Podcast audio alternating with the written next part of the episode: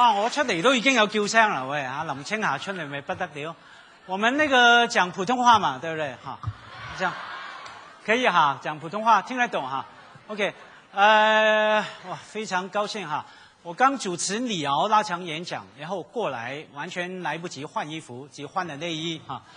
這個 因為出汗呐、主持李大師那個會會出汗。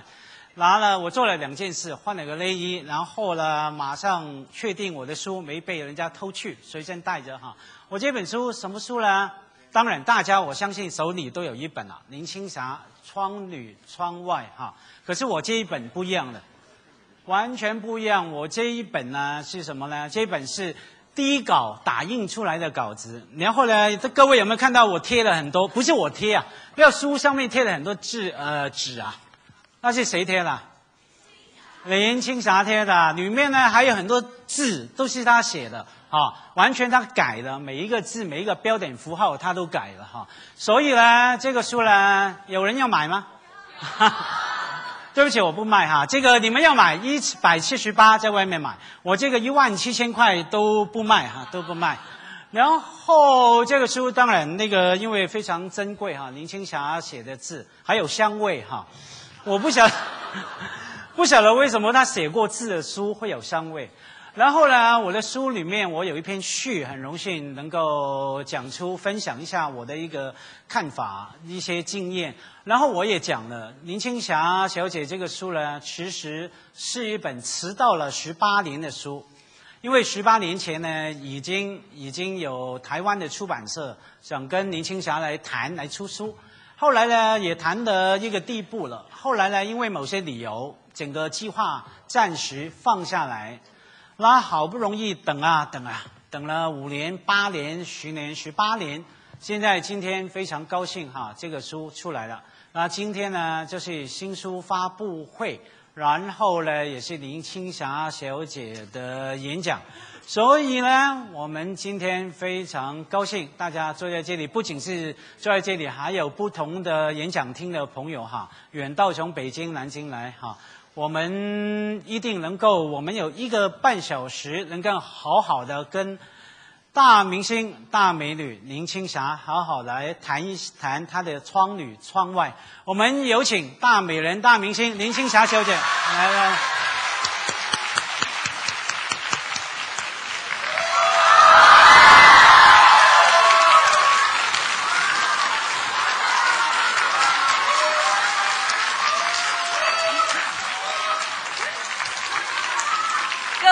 嘉宾，各位朋友，大家好！愛麗泉的北京朋友，你们好！会议厅的呃朋友，你们好！不好意思，你们不能进来，我跟你们打个招呼。还有演讲第二厅的观众朋友，大家好！哈哈哈！啊，青霞，请坐，请坐，请坐，请坐，请坐。大明星、大美人林青霞啊，坐下来。哎，啊，什麼？不要再叫我大美人啊，做美人很累耶。這也不要叫我大明星，我现在可是作家，作家，作家。所以大明星、大美人之外，大作家林青霞哈，我告呃這。那个哎，董桥先生有在嘛？怎么办？林青霞跟我们抢地盘啊，董先生，对，因為我们抢地盘啊，董先生，哎、我们那个要以后要小心。怎么，敢跟那个这散文大师、大作家抢地盘呢？哎、董桥先生、呃，這個你们是大师、大师、大大师，我呢是低到尘土里，不能并排，不能。开玩笑，這個這樣講。第一道尘土女啊，这个这个张爱玲上身啊，张爱玲就出来了。那我们知道说这个林青霞，我剛說好，我们看到这个书啊，光是贴着这个纸，我们就知道多么的认真啊，多么每一个字每一个标点符号都在改哈。我还记得董桥先生哈，在有一次我们吃饭嘛。董橋先生通常请吃饭去富林的，OK，去富林吃饭，我坐在那边好高兴。啊，董橋先生就瞪着眼睛问我：“哎，夏辉，那时候您刚写了刊登了几篇文章哈？”董先生说：“哎，写的太好了，太好了，这样哈，那是不是有人代笔啦？这样子？”那我就说，哎呀，假如有人代笔就好了，因为有人代笔的话，就不会半夜三点半总是把我吵醒哈。因为林青霞呢，有个据我知道有个写作的习惯，她半夜写，因为他一写就不可收拾，然后呢写完呢就很高兴传真给朋友们来看。那刚好我的 fax machine，我的传真机就在我家的床的旁边了哈，所以半夜三点半来一张 fax 说请我看看，然后呢三点四十五分呢又另外一个版本又传来请我看看哈，所以呢，把你吵醒了，啊没关系，坏那个了你们的好事。啊好事没有，我老婆在了有吗？美芝在哪？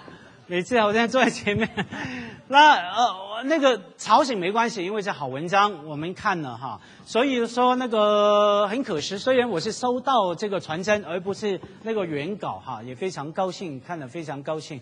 这个所以呢，每一个字我必须要再说一遍，都是林青霞自己写的。我还真的希望他有人代笔，就不需要这样半夜把我吵醒哈。所以呢，无论如何，林青霞一篇一篇又一篇的写作写了出来，啊，写出来之后，最后今年现在就出了这个书啊，这个就是最后确定版本的书《窗女窗外》哈。窗外我们都知道，林青霞刚踏入电影圈第一部电影就是《窗外》哈。那为什么又有窗女呢？为什么这个书名会这样这样取呢？因为我十七岁高中毕业，呃，刚放下书包，我又背起书包走进《窗外》这部电影里，然后走进娱乐圈，走出走出窗外的世界。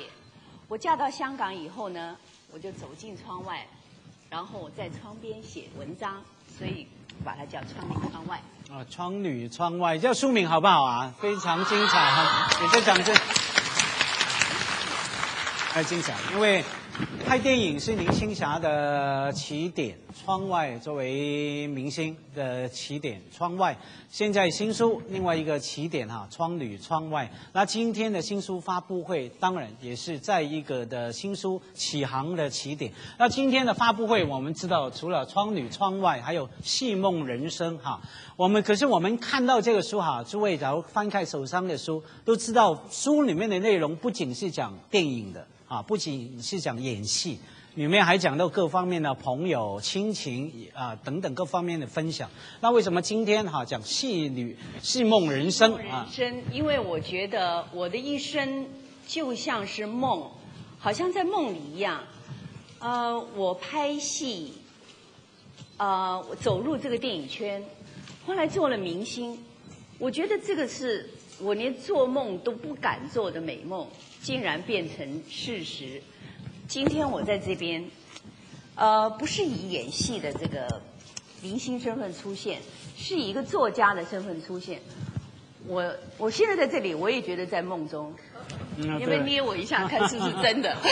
我要我痛才是真的。请我老婆先离开一下，我捏你。哎呀，是真的，是真的。哇，你能说一下为什么有香味吗？你签过名的书哈，写了字。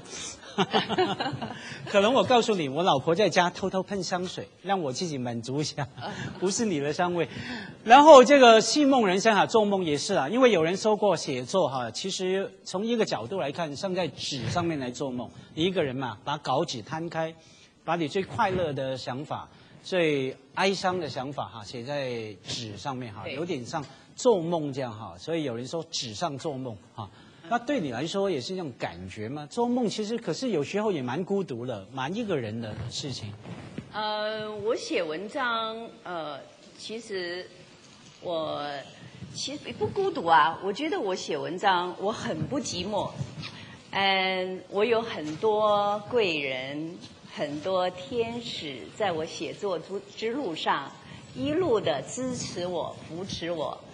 啊、首先是个杨凡，杨凡先生，杨凡，杨凡在我刚刚想写作的时候，他就送我一大叠稿纸，啊，然后呢是施南生，施南生。先生，听说我要写作，他就送我一套名作家的限量版很贵的笔，让我开开心心写作。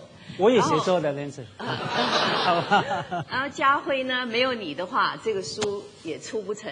不敢当。啊，金盛华金教授、董桥这董这些人呐、一个都不能少，少了都出不了书。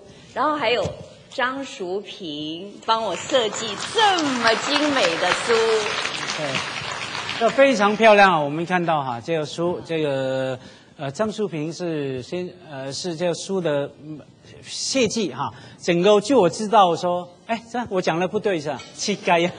啊，各位朋友啊，假如听不懂的话，问一下坐在旁边的人哈，他们一定有人可以替你翻译的哈。OK 哈，我们有字幕吗？转播那边没有字幕是吧？他们对我知道我那个我好像书里面还有一篇文章谈到张淑萍对我有一篇写的是创造美女的人，啊，我念给你们听一下，好吧？啊哈 哈，已经是第七天了，他的手还在我的头上、身上，动动这又动动那的，他的身影就在我的眼前晃过来又晃过去。我面无表情地坐在那凌乱的二楼小房间里，从来不抽烟的我，无聊地从桌上拿起他的烟盒，抽出一支烟燃上，学着人家吞云吐雾，俏皮地对他说：“你知道吗？我只有在最高兴和最悲伤的时候才会试着抽烟。”他的手没有停下来，轻声地问道：“那你现在是开心还是不开心？” 我说：“开心。”他的国语说的好多了。我有一次跟他在咖啡馆呃喝咖啡，然后呢，我就把我这篇文章拿给他看。他看了第一段，他说：“哎呦，这个喊啥鬼来个？这个这个是谁呀、怎么那么色？”然后呢，他又继续往下看。哦，讲到蜀山是徐克吗？徐克怎么会色呢？当然不是徐克。我说你再往下看，哦，原来是创造美女的人，就是张淑平。哎，我刚听我还真的以为是徐克了，怎么办？啊，徐克不会，徐克徐克是个非常严肃的好导演。对我为什么会有这样 这种错觉呢？因为我知道《青霞》里面有个文章写到徐克，还写到吃啊，写到哇，我一看那文章就觉得口水流啊，然后还还感觉很香味出来哈。徐克他很好，我怎么写他，他都不会计较，也不这个让我还让我发表，我就写他在家里啊，很舒服的摸着他的脚巴鸭子，摸着他的这个小狗 Apple，然后呢，完了之后就摸着他那个大芒果，准备要吃。有多大又摸嘛，芒果又摸啊。大是男生看着紧张的不得了，马上就是叫他去洗手，他也不动。然后我们几个女的在那也很紧张啊，怎么样去拿毛巾啊？呃，原来他是很优雅的，这个开了个小洞，拿条根一一这样子一条一条吃。啊，我想大家看了这篇文章之后，应该也也可以试一试，怎么样吃很优雅的吃一个芒果。真的是他弄的吗？是施南生在旁边喂他的吧？不是，啊，你教他的，啊，然后他就自己会弄了，自己会学了。对，所以我们看到啊，林青霞这个对于生活上面哈一些观察，然后我就化成花，把它观察看到了一些想想法，画成很精致的文字哈。所以那个你看人家吃芒果就可以写成一千字了哈。对呀、我是董桥教我的啊。董桥说，你只要看窗外的一个风景，你就可以写六百字。哎，我说这个不错啊，我说这个董桥教我的教的很好。然后我我刚开始呢，我不知道怎么结尾，每到一个结尾，我就我就好像草草了事，写的又累了。那我就我就问了董强，我说、呃怎么办？我后面怎么结尾？人家说起承转合，是不是要就写个大团圆？嗯，他就说你你爱在哪停就在哪停。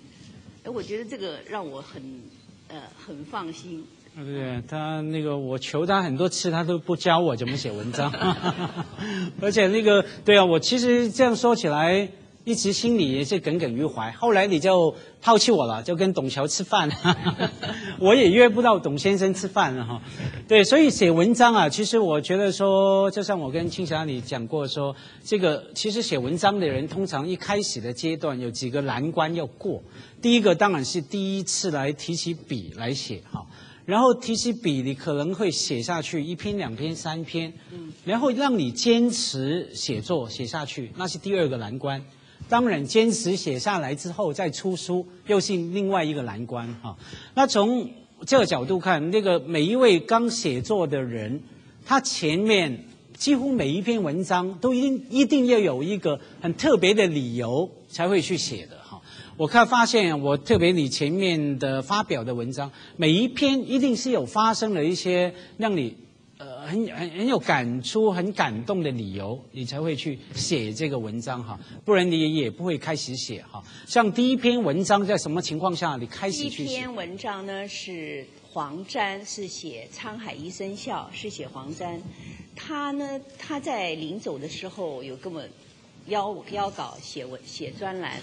但是我因为不敢，因为我从来没在呃报纸上发表过，所以我拒绝了他。然后呢，在他追他离开了，在他追思会之前，我想为他做点什么，所以我就写了一篇，嗯，写关于有他的关于他的文章，就是《沧海一声笑》。嗯。嗯，当然呢，也要马家辉。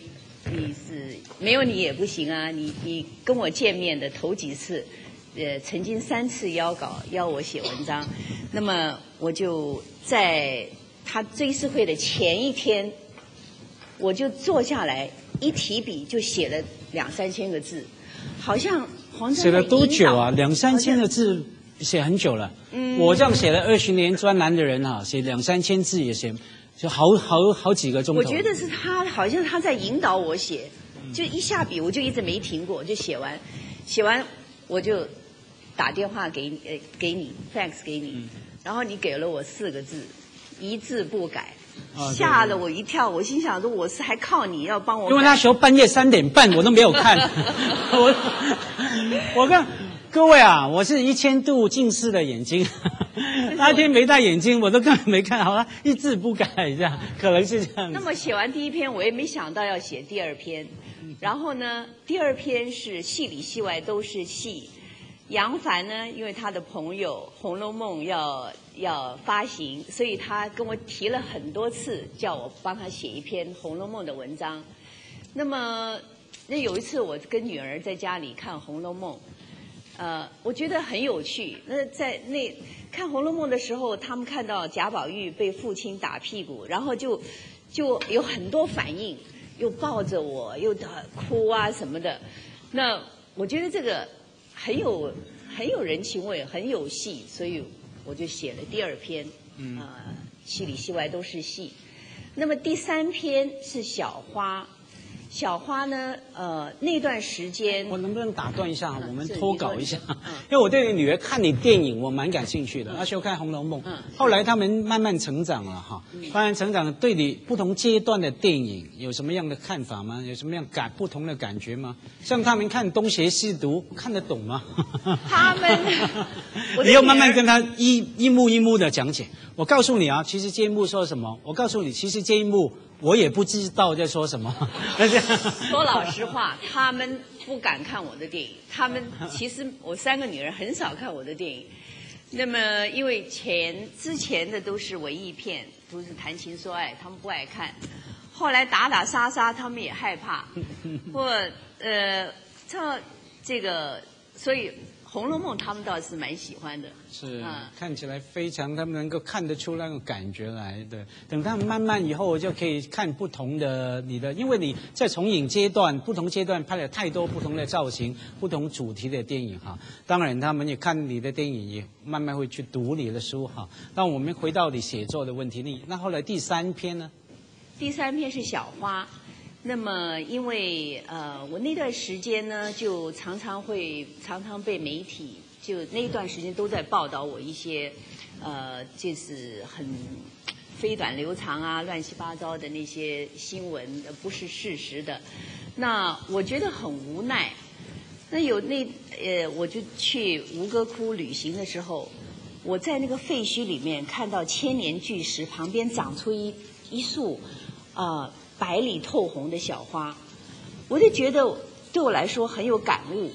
我觉得这个这个千年巨石里面都能长出这么样的向着阳光、这么这么神采奕奕的这个小花，那么其实，在人世间这么短的时间，根本不用不要计较，不要在乎这些飞短流长，所以我写了这篇小花。小花，各位，假如手上有书哈，第三百九十六页，多漂亮的照片，这是你拍的照片吗？是我拍的，啊，嗯。林青霞拍的照片啊，小花这一篇，对，小花之后呢，这小花，呃，我认识金盛华，那金盛华一直在鼓励我。本来我其实我一直都是有人有朋友在一路在鼓励我写作，那么呃，我其实我也不敢把我的文章登出来，我总是怕好像写的不好，嗯，怕丢人啊。每一关我都会，每一次我的第一个读者都是金圣华。然后金圣华每一次都跟我说：“青霞啊，你写的好好哦，好棒哦。但是有两个字，你应该怎么样怎么样。你比我残忍，我说一字不改，你要求他改。然后呢，呃，有的时候呢，有两篇好像我传给他，他没怎么吭气，我就知道这一定写的不好，就收起来没发表。所以你那你你你这里吭不吭气，对我们影响多大？害他的文章不发表，我们没文章可以登了。对，然后呢第四篇，然后呢继续写。啊、然后就是写那篇写你那篇《爱恋无声》的序。爱恋无声是我的书哈，对外面书展有卖啊。啊 不好意思，好像卖断了，你们也不用去找了哈，卖断卖啊、断。写这篇序写的我非常辛苦。那时候我一早答应你呢，但是呃那段时间我父亲离世，那么我心情非常低落。呃，我这拿起笔来，好像那我第一次是被催稿，就是说一定要有期限要交这个稿，有我有这么残忍吗你书要出了嘛？啊对对对我书要啊我又答应你了，又不好回绝。那出版社催你的。拿一支笔，拿着笔在书桌上，半天下不了那个笔，写写不出来。我那时候觉得，哎呀，真是做一个写作人，做一个靠写作为这个生活的人，真是太太伟大了。那这个写不出来，又想写得好，这是很大的折磨。然后我跟美芝说，我跟李太太说，我说我不写了，我说这个太太煎熬了，呃，真的啊，你跟他这样讲过，他从来没告诉我。很好，对。那后来呢，哦你还是同情我，就写了，继续写下去。后来一直有朋友鼓励，一路的呃鼓励我、支持我，所以对，幸好，不然我那篇去那个罪名太大了，害林青霞封笔。可是说封笔是假的哈，我们知道林青霞，我们在书里面也看到，她写作，然后拍照，然后里面诸位有没有看到书里面还有书法？书法也是林青霞写的。我知道林青霞除了写作以外，哈，还去学书法。她真的报名去学啊，好，还其中还跑来我工作的地方的大学哈，城市大学来报名去学。我还记得这个事情被我们城市大学一些同事知道，然后他还偷偷跑跑跑去看，想去偷看你哈。这个这个，那被我知道了，就把他们开除掉。对对，那怎么可以偷看我朋友呢？然后我自己去偷看。没有 那我当时做了一个很很很很拉风的事情，我说不用偷看，我请林青霞到我 office 来，然后给你们看这样子。没有啦。城市大学其实呃只很保护我的，我去的时候他们都把那个那个窗户都贴上黑。就是黑条，啊真的呃贴上黑条。呃，我是我为什么会写毛笔字呢？呃，因为有一年的除夕那天，我就是太晚了，我去买想买对联啊，呃，挥春，但是那时候没有什么好字，都都已经卖光了，好的字都卖光了。我心想写毛笔字嘛，这这个等我自己我自己写，呃自己自己学，然后自己写给自己。所以我就那时候开始学了两年毛笔字。嗯嗯，我有一篇文章是在你们《明报世纪版》登的。是。呃，是其实现在叫牵手，以前是叫父亲。是那个“父亲”两个字，就是我花了有一天晚上花了十几个小时写的。呃，倒不是，我我是一路在写，呃，一路在想到我的父亲，所以写了十个小时，很就这样子。嗯，我们看到哈，在书里面我们看到啊，我们看到啊一个很高大的身影，然后一个小小的身影，就是林青霞小姐说：“我和父亲林维良啊，林维良啊。”对不起啊，Lenson 教了我好久普通话，我还讲成这样子。那然后我们看到哈，里面还有那个除了书法，还有画也是林青霞小姐画的哈，这一个画也是你画的嘛？是画是我偶尔会再会练一练，就是临摹一下。是啊，那我跟我先生说，我希望我六十岁能够做一个艺术家。对吧？我们祝福林青霞六十岁达成她的愿望，好不好？好谢谢谢谢。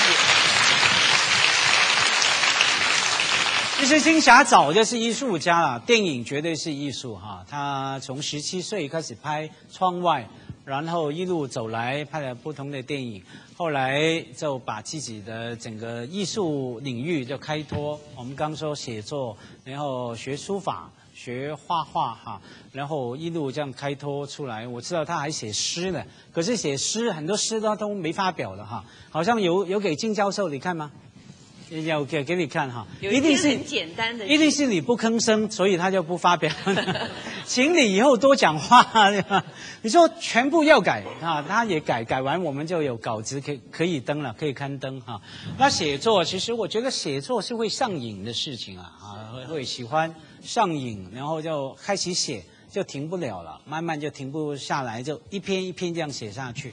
那现在有了第一本书哈，《窗里窗外》，然后下来哈，有什么样的呃呃写作计划？有没有第二本书？不用，我们再等十八年了吧？啊，呃，第二本书，呃，我想，我因为我很欣赏那个倪匡写的那个千一千字很短的那个小说。我想，呃，如果有机会的话，如果你你你们再给我机会的话，我想写短篇的千字小说，那样那个就可以随便天马行空的乱写，不用不用。你像天马是小说，本来就天马行空啊，一千字的小说，就是你想写一系列的小说，一千字的小说。一千字一千字一千字，我是这样子想了。哦，那我跟董桥先生要要抢了哈，我们的不同的媒体，因为后来我看到你发表的在不同的媒体嘛哈，呃，那个全中国大江南北几乎都有你的文章，你知道吗？虽然你只授权给少数的媒体。可是内地嘛哈，都为了好文章分享，很多都其实你不知道，他们就这样登了哈。你看我讲的多好，对不对？我不用盗版两个字哈，对不对？好文章来分享哈。你跟当年梁启超差不多，梁启超也是一篇文章，全国四十个报纸来登的哈，也是没稿费的哈。然后对对，那所以现在中国情况呃呃也是这样，好文章大家来分享下来。所以你第二本书哈，就是想写千字的小说，那你一千字不好写啊。其实我记得那时候听过康叔的哈，倪匡先生讲，他说长文章、长小说有时候还比较好写。你就写嘛，天马行空嘛，越短的你要控制在里面不容易写。可是，一千字不是最短的，那最短的小说是多少字？你知道吗？最短的短的小说，你知道是哪个句子吗？呃，我好像听过。全世界最短的小说啊！我醒来的时候，恐龙。仍然在那里，是不是？对我醒来的时候，孔融仍然在那里哈。一句话其实已经很多呃，让你很多想象。很多的悬悬念在那边，那当然嘛。假如林青霞来写这个小说的话，她当然要改一下嘛，啊，对不对？写改这句话说：“当我醒来的时候，狗仔队仍然在那里。”我觉得我建议，真的耶！我常常醒来的时候，狗仔狗仔队就在我门口，是吧？真有这回事。开窗骂人啊！我告诉你，你骂过一次之后就不回来了，他们就不想再拍了。哎，破坏形象，骂人啊！对，所以那个。有了第一本书，然后有了第二本书，这样一步一步走来哈。那我们谈书，然后也谈嘛哈，那个书离不开写作的人。那你想这样一步一步写下去的时候，我们想好奇问一下林青霞哈，那你比较喜欢或者说最喜欢的作家有哪哪一些呢？我想，我对我给我最大启示的、启发的作家是季季羡林，嗯，季老，季老，大学问家。嗯，我我的朋友呃金盛华，他因为觉得我写作要鼓励我，他觉得我因为我很没有信心，刚刚开始，然后他就传了一篇文章，是季羡林的《老猫》。他这篇文章是讲他跟猫之间的感情，这些这个字没有很难的词汇，也没有呃呃很多的成语，他写的很有感情。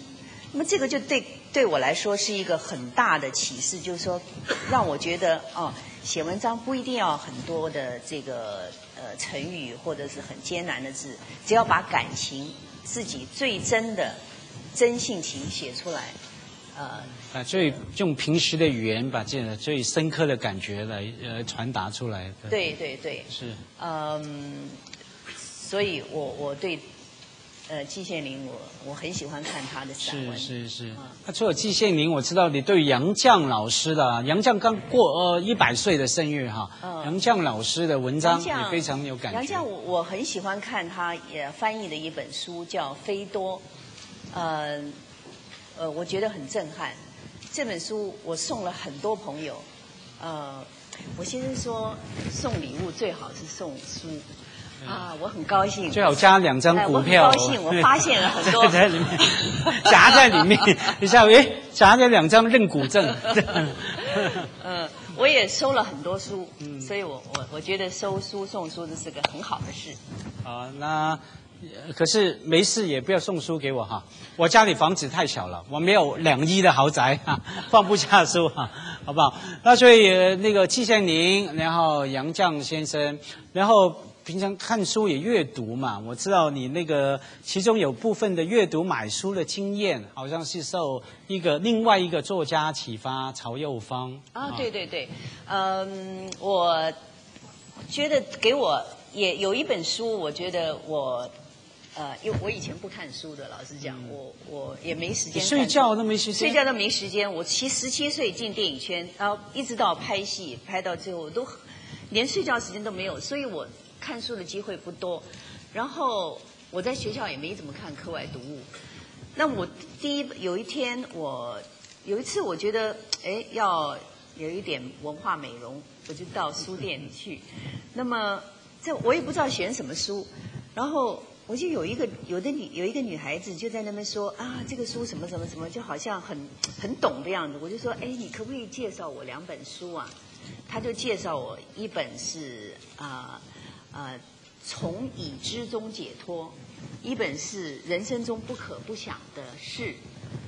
那我还记得是方志出版社出的，我就买了那两本。我一看，我觉得真的是。我觉得他就是就把我智慧开启了，对，是克里希那穆提，是影响了好多的人，印度大师的书，那影响我很大。那从此我就慢慢开始喜欢看书，而且我结婚了以后有很多空闲时间，那么我才才开始开始开始接触书。不过我还因为我读书大概有读书障碍，我在看书，我看。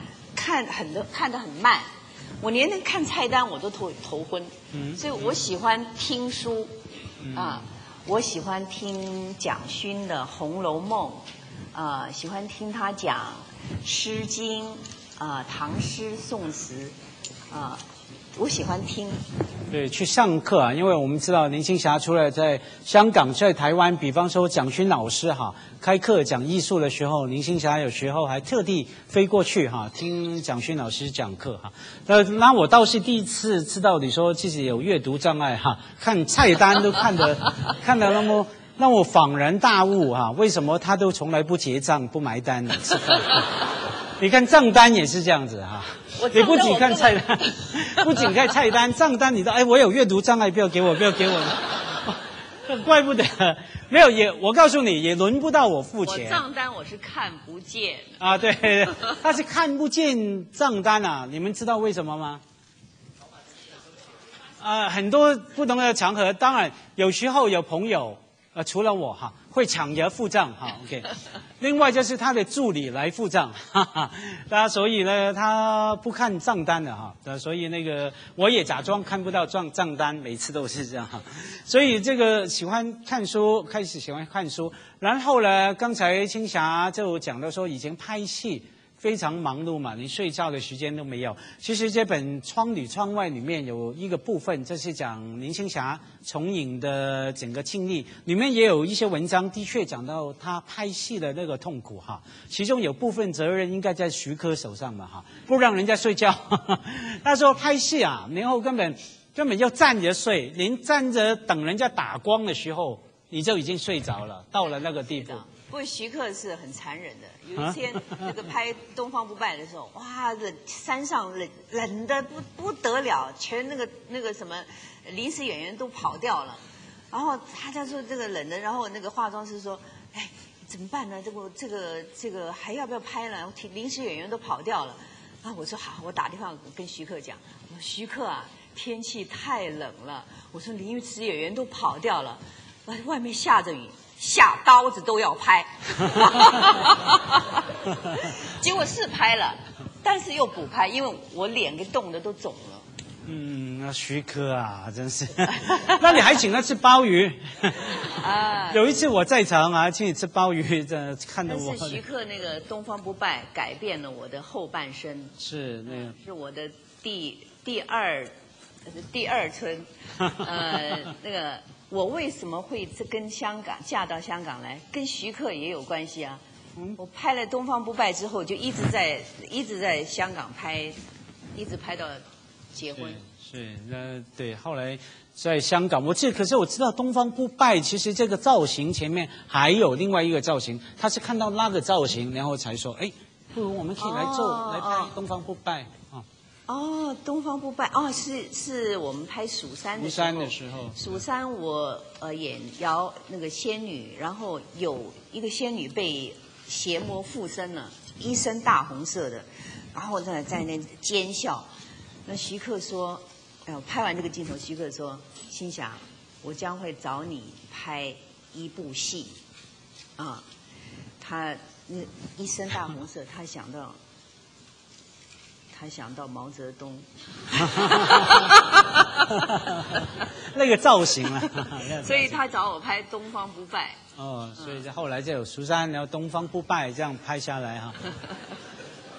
然后其实我们知道林青霞啊，蛮多令我们印象非常深刻的造型啊，当然很多美女的造型啊，其实好几个造型都是男人的造型哈。对我说有些你说是男吗？是男女同体的造型。可是前面是刚最呃前面窗外之后，后来再拍一部片，也是男性的造型嘛，这是你女儿爱看的《红楼梦》啊。嗯对对对，那拍那个男性的造型，对你那个也是那个那个那个，对你应该令你印象蛮深刻的哈。青霞拍戏那么久，然后有不同的造型，每个很独特哈。像我们就是很记得《重庆森林》等等的里面的角色造型，那到底王家卫比较难缠，还是徐克比较难应付啊？王家卫会把我拍疯，徐克不会把我拍疯。王家卫把你拍疯哈，对对，王家卫已经把很多人拍疯了，你知道吗？不过王家卫说疯的感觉更好。呃，王家卫，我看你的书，他好像哎疯了更好吧，不是更好吗？对啊对啊更能够投入这个角色哈。所以这个青霞拍电影的很多的呃经验故事哈，包括从窗外试片，然后一路走来也在里面。那像我刚说，除了拍戏的经验里面，生活上面各种不同的体验都在书里面有提到哈。所以刚刚有提到你写文章整个过程，你喜欢的作家，那到底有没有讨厌的作家？有没有不喜欢的作家？讨厌的作家，我讨厌骂我朋友的作家。啊，讨厌。那我们心里要知道他要知道到底是他讨厌的作家，先要知道谁是他的朋友哈，对不对？然后要知道最近谁骂了谁哈，好不好？龙应台是你朋友吗？我 我没说，我没说，我没说我讨厌谁、啊，没错没错，大家这么大告我不得了。我自己在挑拨而已啊！我说我的李大哥，哎呀哎呀，我没说没说任何名字啊。他写了二十几万个字骂我的朋友啊！不不不，我想我想呢，他最多给我三个字，是吗？他最多给我三个字，哪三个字？不会是脏话？他不会不会写一本书骂我 啊？要么是不好看，嗯嗯，呃，要么就两个字。好看，嗯，要再嘛就一个字，看。对，要看，我们就，当然是看，还有好看哈。我希望是两个字。我告诉你，不多不少。哎，你真了解你大哥了，李敖先生了，真的不多不少了。诸位有刚才在李敖呃先生演讲那一场吗？有哈，有没有听到他对不对？亲口说林青霞这书好看，要买这样。他也是说两个字，有有有没有？各位看。对，有他不好像不是说好看，他说要买啊，叫大家要买，所以你要感谢我，因为我建议你送花给他。对，谢谢谢谢，我很感谢你自己出书这么忙，又在凤凰卫视主持这么好的节目，谢谢谢谢。呃，这么大红主持人还来到这里帮我做主持嘉宾，谢谢谢谢谢。我们那个知道那个。林青霞喜欢的书啊，讨厌的、很怕看到的一些书哈，一些作品。然后我们知道，可是讲到作家，有一位作家对林青霞影响是非常非常深刻的。我觉得说，应该是说，没有人能够取代那一位作家对你的影响，能够这样说吗？因为你第一部戏《窗外》哈，那一位作家就是《窗外》的作者琼瑶啊，琼瑶女士这本书也有琼瑶的序。那对于琼瑶，我知道青霞也写了一个文章，谈你跟琼瑶之间的关系。这个琼，我写的最后一篇文章是琼瑶与我。嗯，这篇文章对我来说意义很大。呃，因为《窗外》这部小说现在重新再版，那么琼瑶姐跟平先生就找我帮他们写序，我当时一口答应，我说这很简单。因为我想我跟他也熟，他也有很多东西我想写他。呃，我他们说多久交稿？我说一个礼拜。没想到我一个月都一个月都写不出来，拿着笔拿拿一个一个月都写不出来。后来我再重看《窗外》这本小说，我我写了，我写了，然后给琼瑶战战兢兢的给琼瑶。琼瑶打电话给我说，高兴的不得了。他说：“你这篇我知道你在写文章，我不知道你写的这么好。”是他讲的，不是我讲。的。鼓 励。然后林先生是那个最老实的人，他讲话一定可靠。难写啊，要写这么有名的作家。然后呃，平先生说他是呃皇冠出版社的创办人。呃，他说我出版。在出版界三十八年以来，很少看过这么好的散文，也不是我讲的，对不起。也是平先生讲的，对不起，不是我讲。不过这个对我意义很大。我听完了，我听完了这个，这个很很激动的眼眼泪眼眶都快，这个眼泪都快流出来。对，那个。对不起啊，董桥，我我不是要抢你的位置啊。不用怕，不用怕。那个，我们期待林青霞哈，第一个书写出来，然后继续写第二个书。就写作的作家林青霞是他艺术追寻生命的另外一个新的起点。那作为起点，我们知道每一本书啊，序就是新的起点。诸位看看这林青霞小姐这个书里面哈，有几篇序，我觉得意义一定对你来说非常独特的。几篇序的作者是谁呢？这是林青霞的三位千金啊，啊，三位女儿不同的人，然后来替你写序。我们不如请林青霞给我们朗读一下里面的三篇的序的一个段落，好吗？这三篇序呢？然后我们现在请林青霞来朗读一这个这个是这个是呃，从我女儿从她的眼睛来看我怎么样写文章。那么我这这本书也是送给我女儿的礼物，也是送给我所有喜爱我的观众朋友的一份礼物。那么这是唯一的一本林青霞写林青霞的书。我相信我我给十七岁开始在传媒被传媒写了三十几年，那么这本书是真正的是我手写我心。那么我相信你们看完这本书以后。会把我当成好朋友，对，你们会了解我。啊，我现在先念我那个小女儿写的，呃，小女儿说她的序摆在最后，她说她很不满意，她说她也是 lady，应该 lady first，她为什么她摆 她摆最后？她说妈妈在写毛笔字，我也在旁边写，我写天有云，地有花，红红的花，白白的云。我妈忽然说：“这是一首诗，哎，是你自己想的吗？”我吓了一大跳，点点头。